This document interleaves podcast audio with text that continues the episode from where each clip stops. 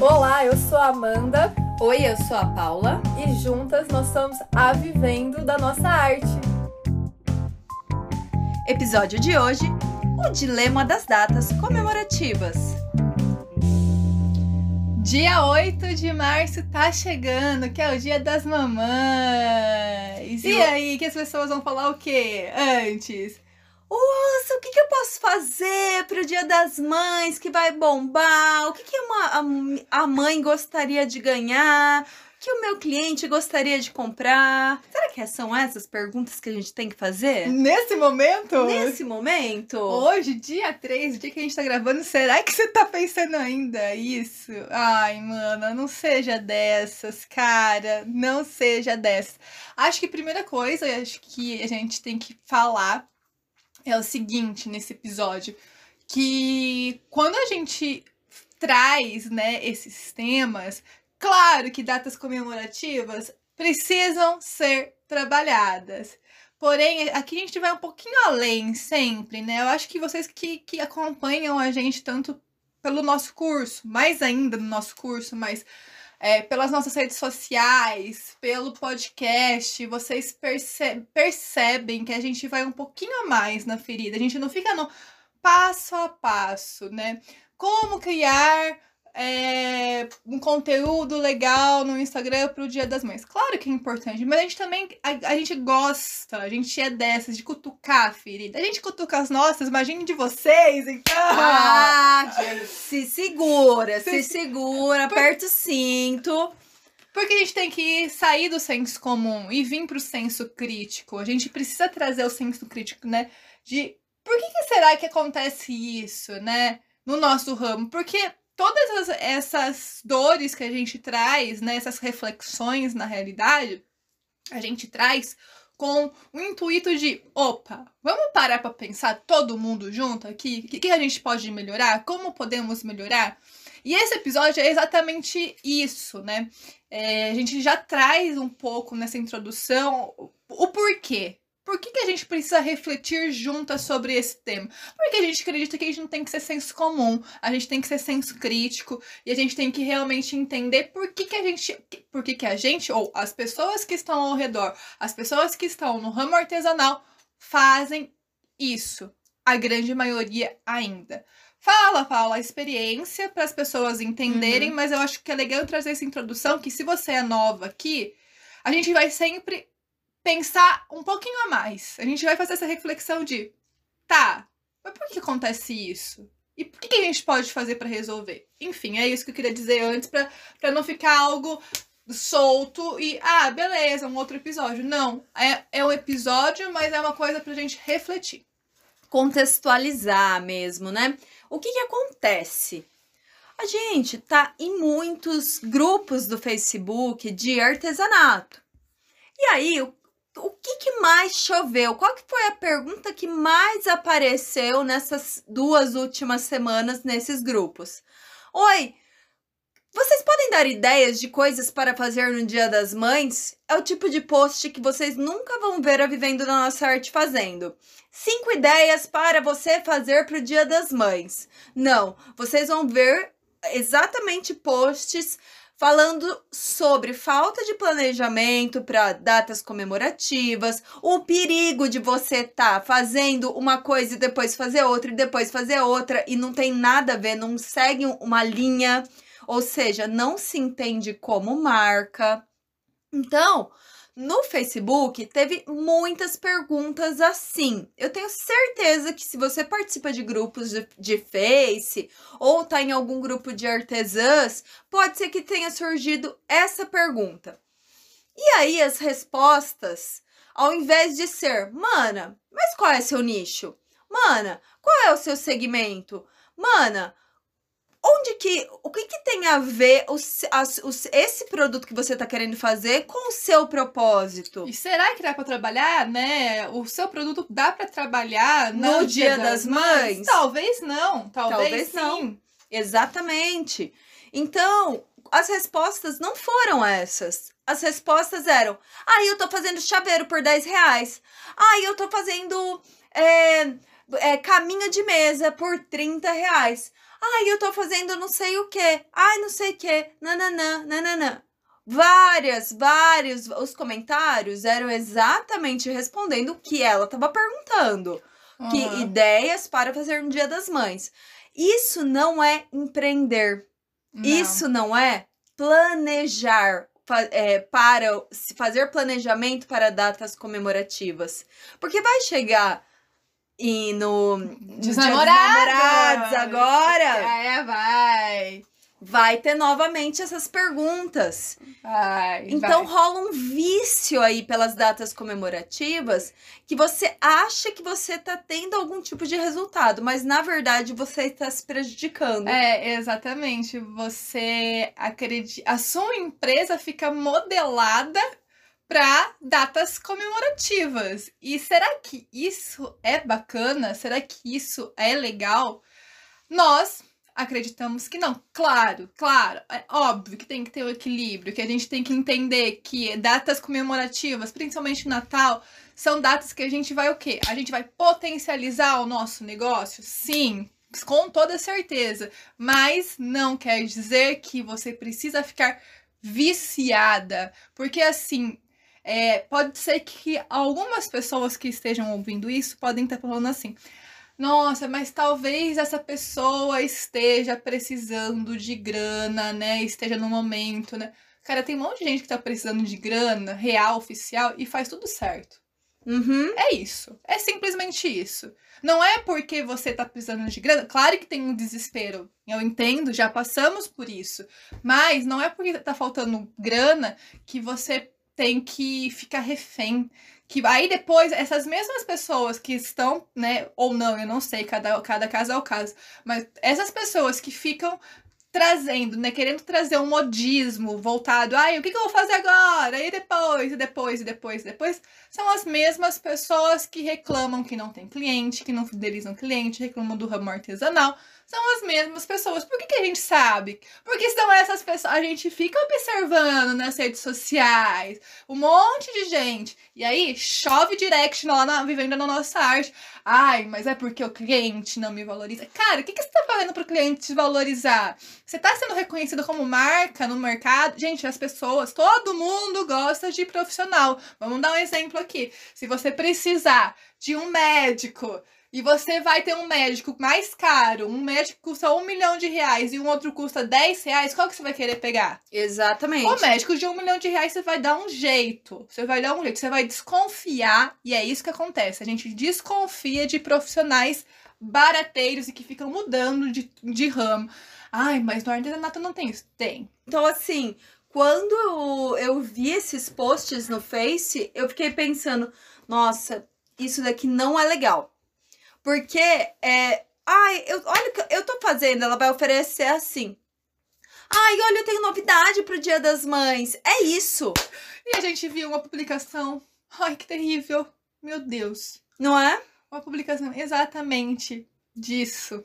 Ai, novidade pro Dia das Mães. Ai, novidade pro Dia dos Namorados. Ai, novidade pro Dia das Crianças. É sempre novidade, novidade, novidade atrás de novidade.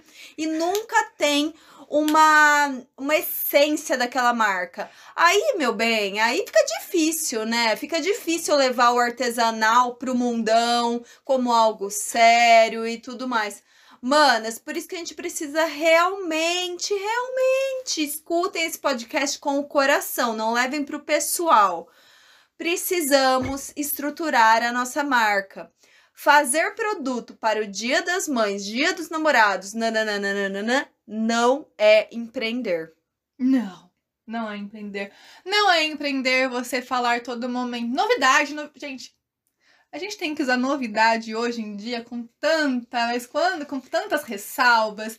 E assim, né, a gente viu, a gente, como a gente fica observando, a gente é uma, uma e vamos ser uma eterna observa, eternas observadoras do mercado artesanal e as coisas que acontecem pra gente, porque isso também inspira a gente trazer esses conteúdos, né? É, mas uma pessoa colocou lá, novidade. E era uma coisa que nem é uma novidade, e nem explicou por que, que é uma novidade, e qual que é a conexão da marca com o produto, com, com o Dia das Mães. Com as personas. Eu vou falar uma frase que me surgiu na minha cabeça que eu preciso dizer. O artesanato não te traz ressalva para fazer coisas no amadorismo. Simplesmente isso. Não é porque é artesanal que não que ele te dá ressalva, é ao contrário. Exatamente. Não é? A gente tem que valorizar um, uma tradição. Exatamente, com certeza. Não é? É, artesanato não é bagunça. Não é não bagunça. É pra ser, gente. Não façam isso. Não façam isso, não façam isso. Porque vão te ver como a baratinha. Vão te a ver. baratinha? É a baratinha. Da baratinha bichinha? É.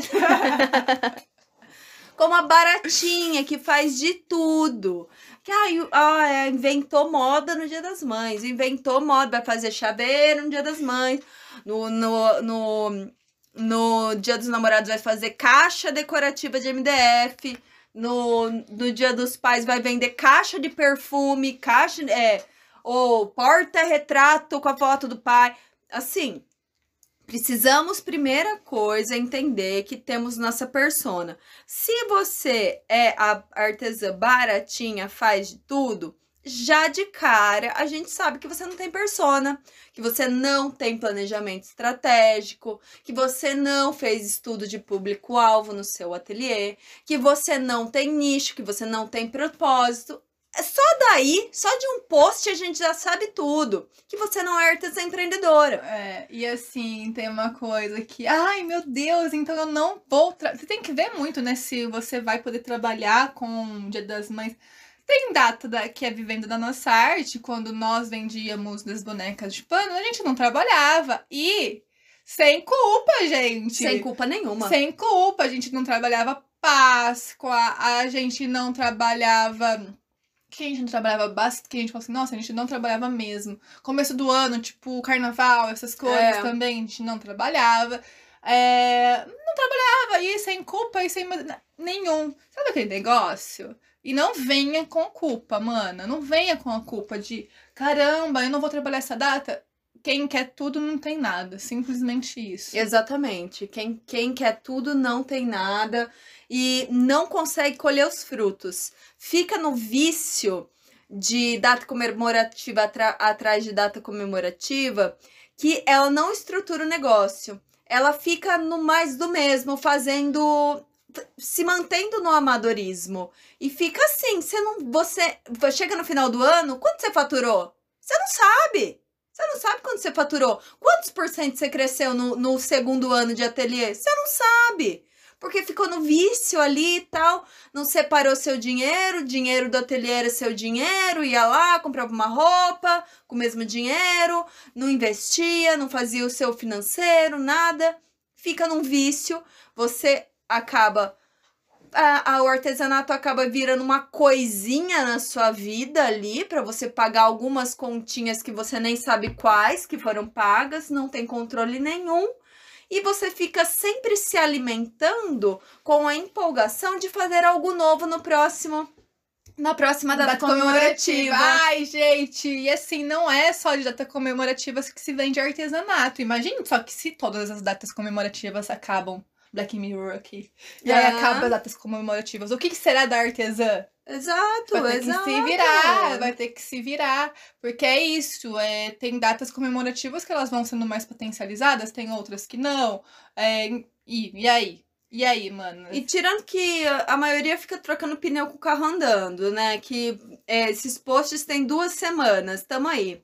No dia das mães, chegando aí, e aí que isso é fazer planejamento duas semanas antes, aí o que que acontece? Vai chegar lá, inovou demais. Vendeu uma peça. Vendeu uma peça e fala: o mercado não dá certo. Mas olha que droga esse mercado, gente. Nem no Dia das Mães eu vendo, claro que não vende. Ninguém sabe que você é uma marca, todo mundo acha que você é. Ah, é a coitadinha que vende artesanato e que compra para ajudar. Hum. Não dá. Não dá. Vamos mudar isso. Dá para mudar isso. Eu tô sentindo esse episódio aqui.